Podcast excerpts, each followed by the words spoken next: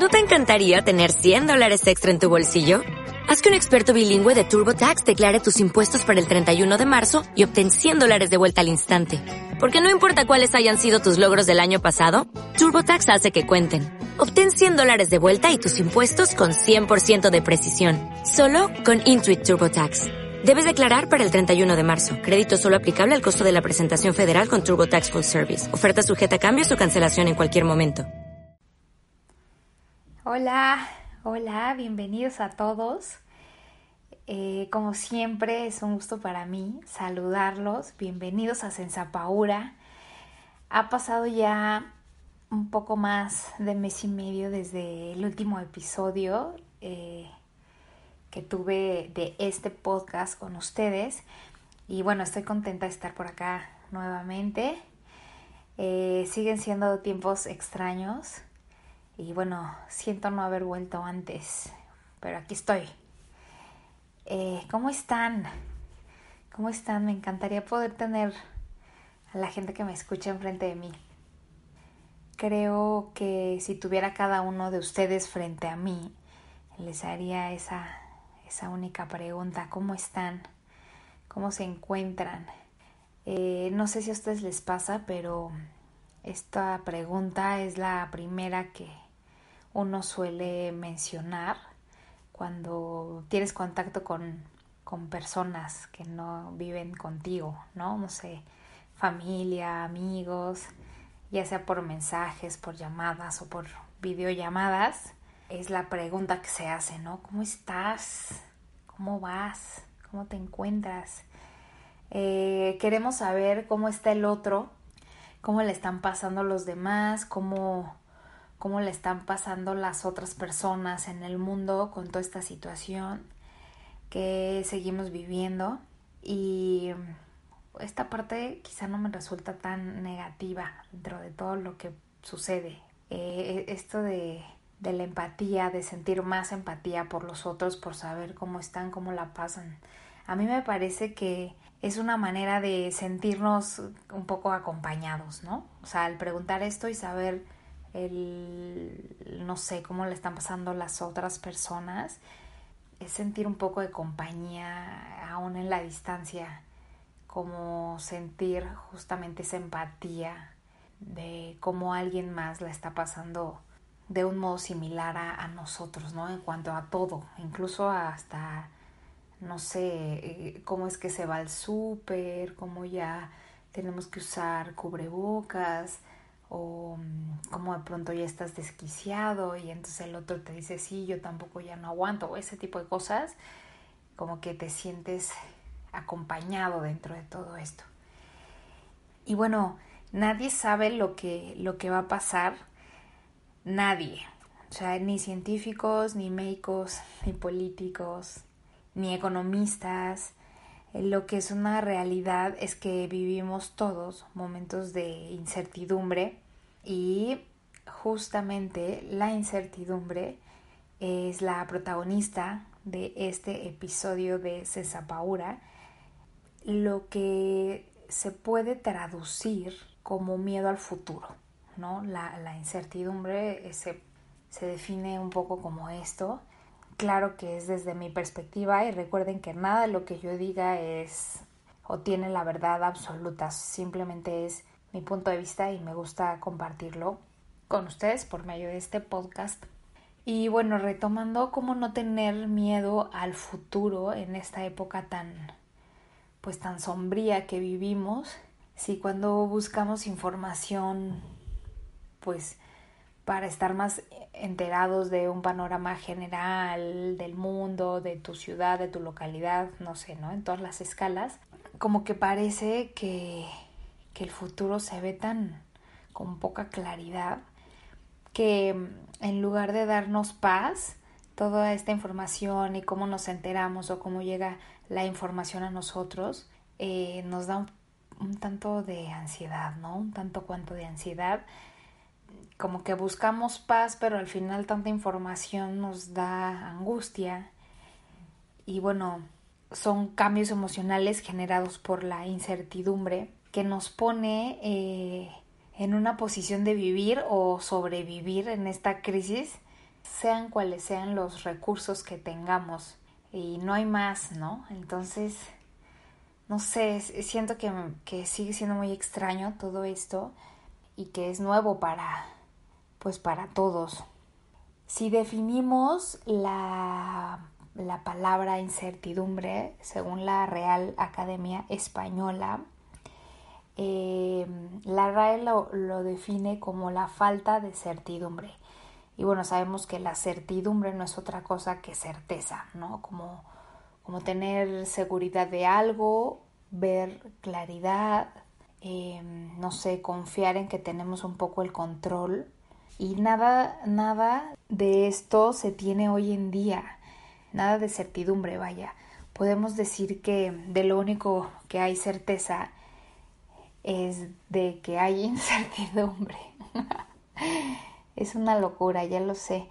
Nunca la incertidumbre y la oscuridad habían estado, yo creo que, tan cerca de muchos de nosotros, ya sea como padres de familia, como emprendedores o simplemente nuestra vida en general, eh, sea donde sea que te encuentres o el rol que desempeñes en la sociedad, yo creo que sí son momentos justamente donde la oscuridad nos llega a todos como por parejo. Eh, y sin duda, como lo dije en el episodio pasado, estamos viviendo un acontecimiento extraordinario, eh, pues para el mundo entero, ¿no? Eso, eso suena súper fuerte, no sé, no sé si comparten esta idea conmigo. Y como muchos de ustedes, puedo asegurar en estos días de confinamiento y distanciamiento social que he pasado como por muchas fases, he tenido tantas emociones como es posible pero lo que ha sido una constante, eh, y yo creo que ha de ser un mal común, es, es la ansiedad, ¿no? Ansiedad anticipatoria, como, como se le llama, para ser un poco más precisa, que es así, o sea, te la pasas haciendo predicciones sobre lo que sucederá, sobre el futuro, o imaginando cómo, cómo te afecta, o en mi caso, cómo me afectará.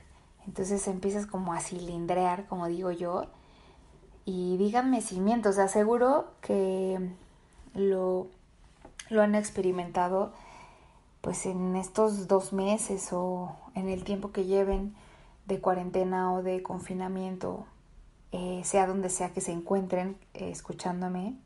Y mm, claro que ninguna de estas emociones por las que uno pasa y por las que les comento que yo he, eh, o sea, que yo he sentido, no es que sean malos o negativos, simplemente somos seres humanos, debemos de recordar eso y bajo estas circunstancias críticas es completamente normal sentir angustia, tristeza, eh, sentirse irritado, quizá desesperado, por supuesto, esta parte de no poder salir o, o si vives con más personas, pues de pronto entras también como en un pico ahí de, de desespero, de querer tu espacio, ese enfado de que pronto te sientes aburrido, ¿no? O pensamientos obsesivos, no sé, eh, lo que sea.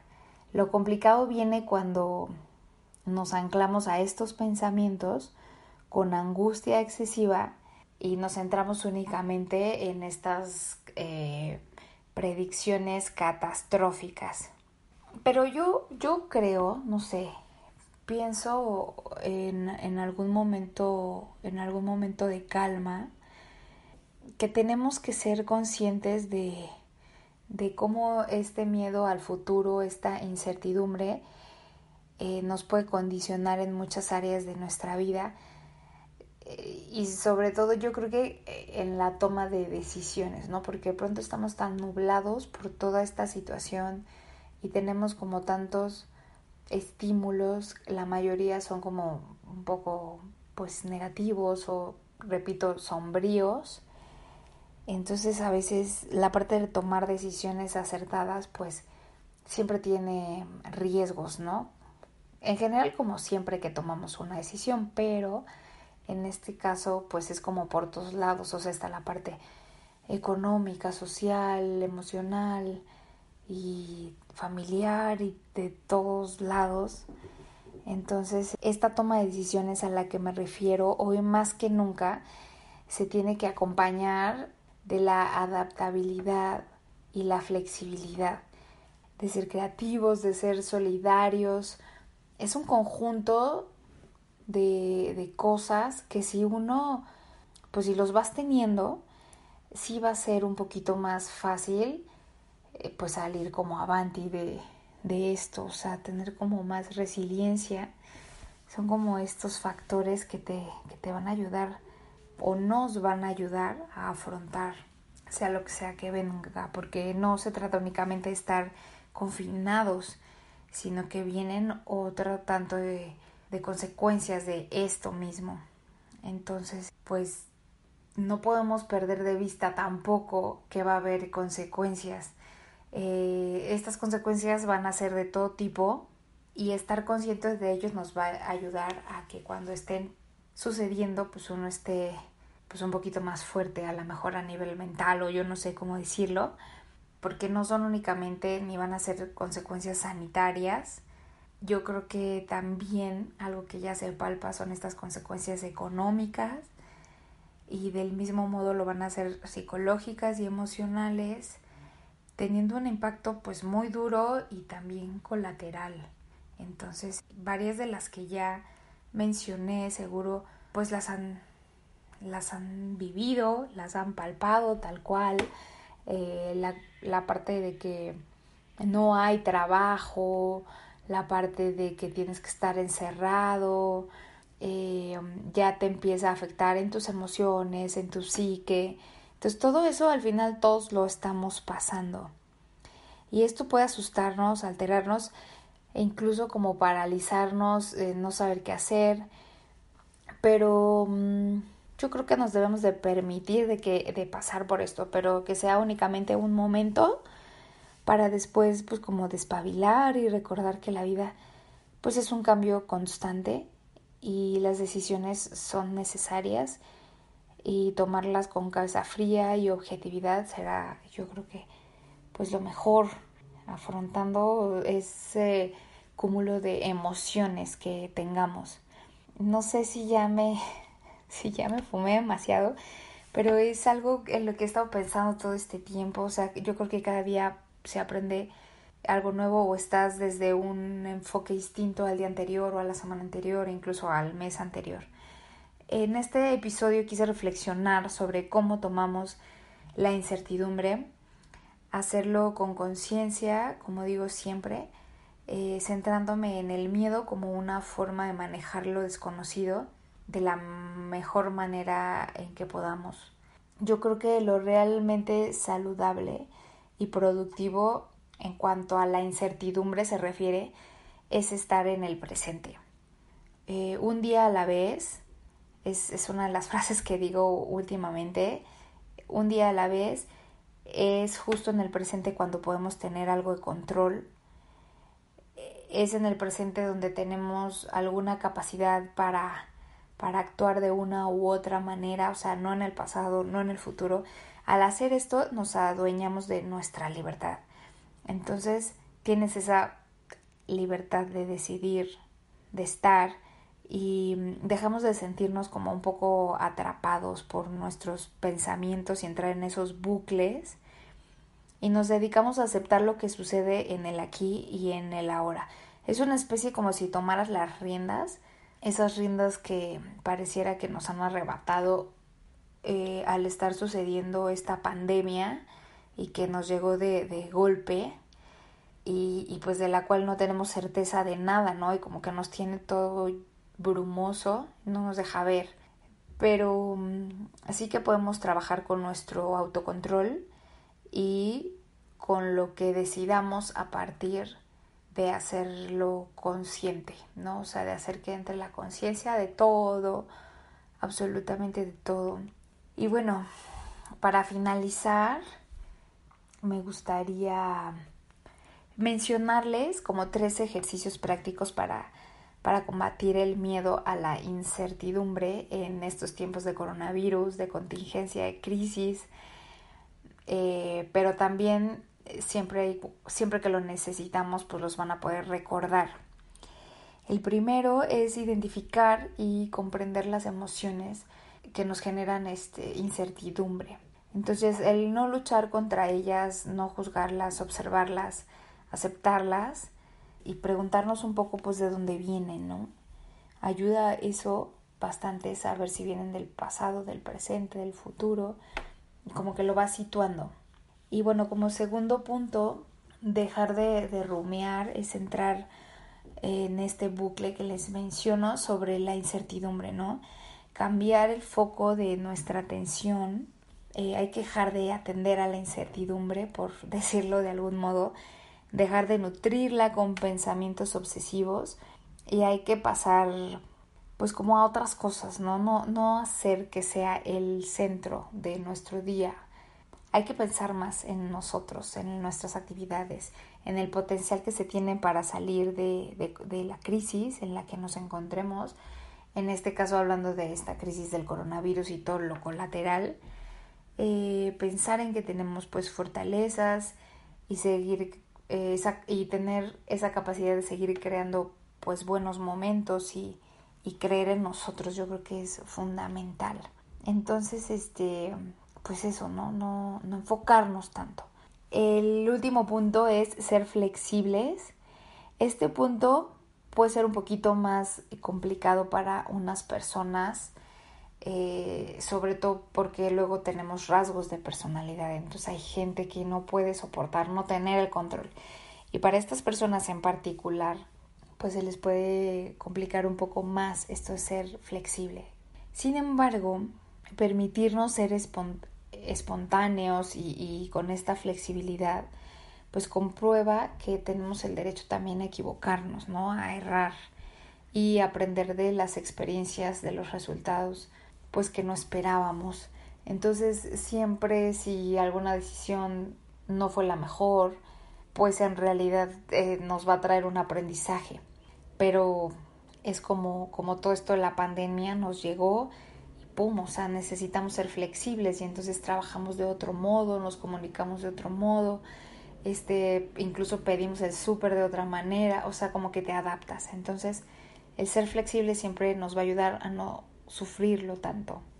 Eh, y bueno, cierro, ya me despido de ustedes, pero mm, diciéndoles eh, nuevamente que esta crisis que a veces parece superarnos es aunque no esté muy claro por el momento, una oportunidad que pone a prueba nuestras habilidades de todo tipo. O sea, yo creo que incluso nos salen este, habilidades que sabíamos que no teníamos y hagamos de esto una fuente de aprendizaje y de fortaleza.